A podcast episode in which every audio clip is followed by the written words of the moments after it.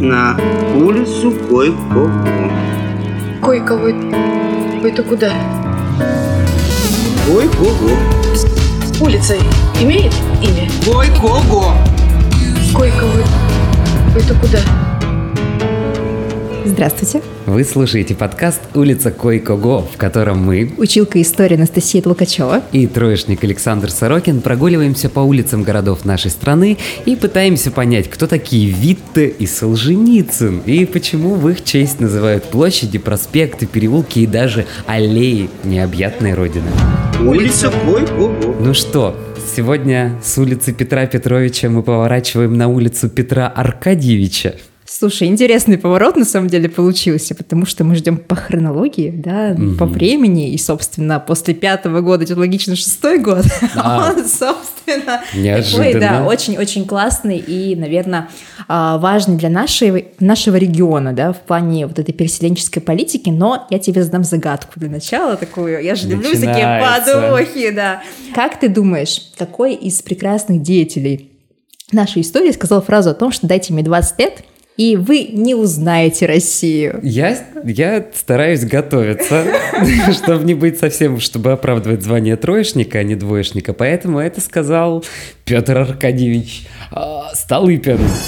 Да, ты, можешь сказать, на хорошиста зашел здесь. Это, это все, что я знаю. А что такое хутор и отры? По какие частушки пели крестьяне? Вот перед временем ты знаешь? Ну, хутор, примерное представление у меня есть. Это что-то сельская местность какая-то, там люди занимаются земледелием, поют песни, Гоголь и все такое. Супер, но я немножко про другой хутор сейчас имела в виду, а я-то нашла частушки, вот, в нашем подкасте еще не было частушек, но петь я пока не буду сегодня, голос мой не настроен на это, но просто зачитаю, чтобы вы понимали колорит того времени до чего народ доходит, из общины вон выходит, до чего еще дойдет, что на хутор перейдет. Вот, это такие какие-то, ну, скажем, не супер такие эмоциональные частушки, но в них есть подвох. Если мы говорим с тобой про нашего героя сегодняшнего, про Столыпина, то это предшественник того самого Витте, про которого ты говорил в начале нашего превью подкаста условно. Знаешь, что такое Витте вообще? Но он был каким-то там руководящим дядечком. Я знаю, что у них были терки с со Столыпиным. Ну, начнем с того, что он был хорошим руководящим дядечкой. Вот, и, собственно, а, после Витте Столыпин стал министром внутренних дел нашей страны. Mm. И на самом деле а, политика Витте, если ты на нее посмотришь с позиции вообще всяких изменений экономических, да, в большей степени, она такая была прогрессивная, да, потому что там были реформы проводились различные, и Столыпин подхватил эту волну. Если мы посмотрим на все статистики за к 2013 году, да, мы помним, что 14 год, следующий звоночек, Первая мировая война, то э, все показатели в стране были на высоком подъеме. То есть страна просто, несмотря на то, что была аграрно-индустриальная, она так и переживала подъем к 2013 году. Красота. Да. Улица Койко. Столыпин, он э, личность такая неоднозначная, потому что учился в Петербурге, но потом стал губернатором самой такой острой губернии под названием Саратовская губерния. Почему острый? Потому что мы вновь вспоминаем наш аграрный вопрос. Крестьяне не могли успокоиться. Вот они вообще были неспокойные люди. И после реформы... Так им же уже пообещали землю. Да уже и платежи выкупные отменили, они все равно не могли успокоиться, потому что, ну, обещание обещанием, а земли-то по факту, ну, как пока еще нет, пока еще только земля народу, вот эти все лозунги-то были, а землю-то не получили, опять их обманывают, получается, да, ведь после реформы почему вспыхнули восстания во всяких вот этих вот э, губерниях, потому что, ну, как будто воли без земли не бывает, и все то, что сказали, это вроде как бы а, такие помещичьи, да, отголоски всего этого. Поэтому восстания в Саратовской губернии и Пензенской губернии были после реформы, и нужен был жесткий правитель, так скажем, в этой губернии, который... Хоть это сильная рука. Да. Угу. И, собственно, Столыпин был тем самым правителем. Но потом случилось так, что его резко перевели в Министерство внутренних дел, и он стал таким человеком, который возглавлял возглавлял ту самую э, известную нам переселенческую политику. Вспоминаем наш первый выпуск подкаста. Вот тот переселенческий пункт, про который мы говорили, Столыпин его посещал посещала неоднократно, да, с целью того, чтобы посмотреть, как живет тут народ. И на самом деле такая была классная затравка, потому что э, первое, мы осваивали новую территорию, убивали двух зайцев, осваивали территорию под названием Сибирь, которая была еще не освоена. С другой стороны, давали людям землю. Ну, вроде как бы круто. Поехать за землю в другой край, да, это, ну, такая идея мечта любого, наверное, крестьянина. Ну, как Что-то напоминает про дальневосточный гектар. Ну да, наверное, где-то что-то здесь в этом есть. И было, по сути, две таких программы у него. Программа связана с переселенческой политикой и с программа связана просто с реформами в стране. Но до реформ не дошло, потому что, собственно, он был такой неоднозначной личностью, убит был в Киеве, в театре. Вот, об этом, ну, как бы отдельная история, отдельный подкаст можно писать. Вот. А что связано с переселениями? На самом деле, э, такая, знаешь, была акция условно, да, ты можешь, мог сесть в поезд, взять все с собой в поезде, ты мог купить там льготные ЖД-билеты, а вообще вагон выкупить, да, чтобы всех перевести там все, своих животных, там детей, родителей, мебель, все на свете и уехать в Сибирь. Да, ну вот как, как бы... Мы все для тебя сделаем. Ты только Да, езжай. только, только, пожалуйста, уедь, да, я свой там землю. Ехай на хутор. Вот. А, и второй момент, ради которого это делалось, помимо того, чтобы освоить Сибирь, а, ты же помнишь, что главным элементом аграрного общества является община крестьянская. Что такое община? Вот ты, как троечник, наверняка знаешь, что это такое примерно. Но их что-то общее, видимо, объединяет. А что могло объединять крестьян общее? Недовольство. И еще. Земля. Какая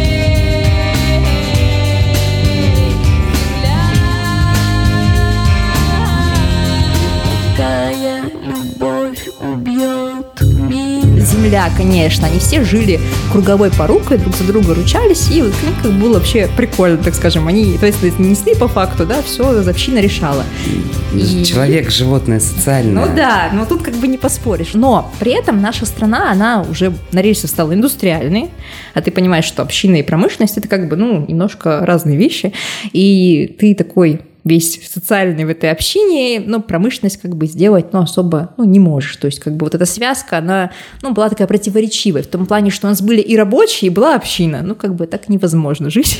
Поэтому разрушение крестьянской общины было одной из такой под целью этой реформы Столыпинской аграрной, чтобы люди немножко, ну, имели такую, ну, условно частную собственность. Это, конечно, очень так пафосно сказано, но примерно в этом смысл был. И, собственно, поезд, все отправляются и едут в Сибирь. Кстати, наверное, наши с тобой родственники так, ну, примерно, я предполагаю, попали в Сибирь. Но вот у меня есть такая версия про своих родственников, что а, помещик перевез часть э, села туда, назвал село своим именем, да, в Тагучинском районе, и, собственно, они там поселились, жили как раз в связи с реформой, потому что я этот вопрос изучала по документам а, Томской губернии.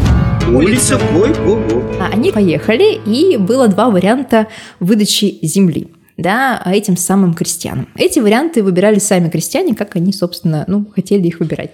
Вот, был вариант а, того, что они выбирали а, хутор, то есть они, так скажем, обособлялись от других крестьян, и Снова в общину.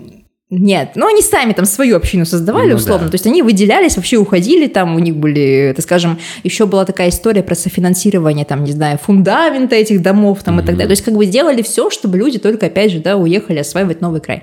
И был отруб, который входил в эту самую общину, то есть был некий участок земли, но при этом люди как бы не отделялись от общины, они просто имели свой вот этот клочочек земли и жили с общиной. Вот от труба и хутора появились. То есть хутор – это не то понимание, ну, про которое ты мне изначально говорил. Вот. А безусловно, как ты думаешь... Погоди, давай еще раз тогда. Хутор это что? Это участок земли, который отделялся от, э, собственно, э, общины. Человек отдельно получал свою, так скажем, земельное владение и, собственно, там жил, строил свою семью, там, ну, в общем, все То свои... есть это, ну, по сути, такая частная собственность. ну, это ну, такой, ус- грубо условно. говоря, фермер. Да, фермер, да. Это его да, личное да, да. пространство А и- отруб ты как бы, ну, якобы и отделил от общины, но а, вот этот участочек земли находится как бы, ну, рядом с общиной. Я не знаю, как это по-русски можно объяснить, но у меня такое представление... э, Дачный кооператив. ну, по сути, что-то да, знаешь, когда типа вот есть дом, условно, там четыре этажа, и рядом у него есть там грядки всякие. Вот у тебя есть там три грядки, это твое, да, там еще три это другого соседа. Ну, как бы вот так. А хутор это когда у тебя есть своя дача, условно, там, да, и ты с ней там живешь, там, как бы, и все это делаешь. Улица Гой-Го-Го. То есть все эти знаменитые столыпинские реформы, они все про ковыряние в земле? Нет. Безусловно, были другие сферы, которые затрагивал Столыпин. Ну, давай, например, посмотрим на образование. Тут опять нужен приход. вот все. На самом деле э, образование начало развиваться, безусловно, еще период великих реформ Александра II, но об этом мы говорим чуть позже когда-нибудь. А, Я хочу сказать тому, что уже были созданы истории про, так скажем, некие педуниверситеты, ну, такие условные курсы повышения квалификации, но Столыпин задумался о том, что нет какой-то системы. И нет системы модернизации этого образования. То есть получая только конкретные сословия, а что делать другим, кто хочет получить образование? Так вот, Столыпиным был разработан проект закона а, о введении всеобщего начального образования в Российской империи. Вот. Ну, то есть, как бы это такой очень классный проект введения образования, введения гимназии, образование должно быть у всех равной степени, вот это все. То есть все претензии всем школьникам, сидящим за партой, направлять Петру Аркадьевичу. Ну, немножко, да. Вот. Но на самом деле, знаешь, наверное, почему все замыкается на аграрном вопросе? Потому что Столыпин рано умер. Он умер в 11 году. Вот. А реформа Столыпинская шла, ну, шестой, шестой год был принят указ, и там она до 10 понятно, что не все сели на поезд, сразу Мгм, поехали, там, мгм. 9 там, или 7 ноября, не помню какого точно момента. Но, в общем, смысл в том, что реформа была длительной, и он все задумки сделал, а как бы осуществить не смог. Мгм. Вот, поэтому все, что связано с образованием, вот был проект, разработан, система должна была работать, и, безусловно, это как-то, ну, понемножечку вводилось. Ну да, а сегодня некоторые сенаторы говорят о том, что да, вообще глупость какая-то, это высшее образование, давайте не будем людей образовывать. Улица Кой-Гого. И, безусловно, мы не можем не проговорить ситуацию, связанную с обороной нашей страны, потому что Столыпин на это тоже повлиял. До этого, опять же, в приквеле нашего подкаста будет Который история... будет когда-нибудь. Когда-нибудь, да. А русско-японская война. Четвертый-пятый год. У нас в нашем городе есть одна улица, точно названная в эту честь. Найдите сами на карте задание к нашему следующему подкасту. Она есть где-то в стороне, ну, аэропорта Толмачева в ту сторону, в общем. Посмотрите. А, так вот, русско-японская война. Все было очень плохо, да, собственно, а, революция пятого года, русско-японская война есть немножко связочка, да, поняли, что революция, да, ну, немножко так затухла, потому что русско-японская война тоже повлияла на историю с этим совсем. Хотелось маленькой победоносной войны, получилось, ну, по факту, наоборот. Вот, да. А в качестве цели этой реформы было все то, что связано с перевооружением флота и армии, да, и созданием нового воинского устава, чтобы все было четко, по правилам. В общем, Столыпин был такой, знаешь, человек, ну, систематизатор, мне так кажется. Я бы вот его так назвала, потому что у него были реально классные задумки, классные идеи. К сожалению, не все это реализовалось. А кто его, революционеры грохнули? Ой, там очень сложная история, на Но самом он же, деле. получается, старался подавить вот эти все мятежи, Да, да, то есть он да, был да. контрреволюционером. Ну, по факту, да. А, там, на самом деле, есть много разных расследований по поводу того, кто там кого убил и так далее, но вот эта вот история про Киевский театр и роковой выстрел, да, в Столыпина, она, ну, такой детектив имеет немножечко. Улица. Раз уж про театр заговорили, в честь Столыпина названы не только улицы, проспекты в нашей стране, но и в 2012 году а, Ольга Михайлова написала пьесу История одного преступления или три смерти. Это вот как раз история про Столыпина.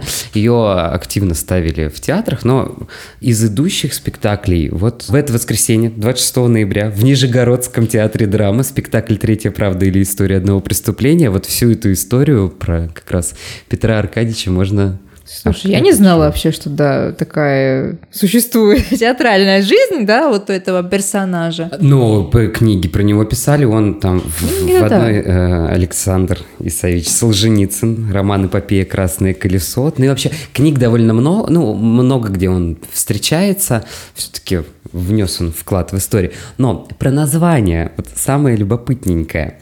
А на самом деле проспектов Столыпина мне удалось найти всего два. Это в Саратове, потому что он там был губернатором, в 2022 году только в честь 160-летия со дня рождения. Опять же, к юбилеям возвращаемся, любой юбилей дает повод, возможность, да, нам вернуть Вот переименовали в проспект Столыпина. В Ульяновске есть проспект Столыпина, а дальше есть только улочки. Мне удалось найти всего три. Причем они в поселке памяти 13 борцов в Красноярском крае. К памяти 13 борцов, я думаю, мы скоро вернемся.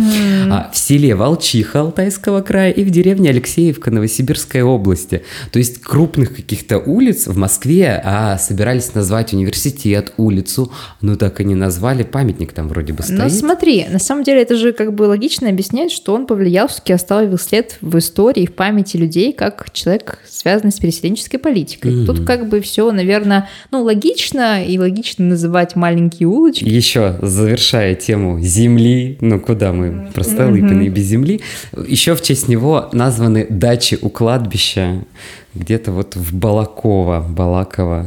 Ну вот, Где-то, где-то, в общем, в честь него дачи, дачи называют. дачи и маленькие улочки в селах, Да, да, все да, как бы да. логично. Но сейчас очень логично поставить звездочку, лайк этому выпуску. И также почитать полезную информацию про Петра Аркадьевича Столыпина, потому что точно про него есть что почитать. Всю информацию вы найдете в нашем телеграм-канале. Если до сих пор на него не подписаны, обязательно подписывайтесь в описании к этому выпуску.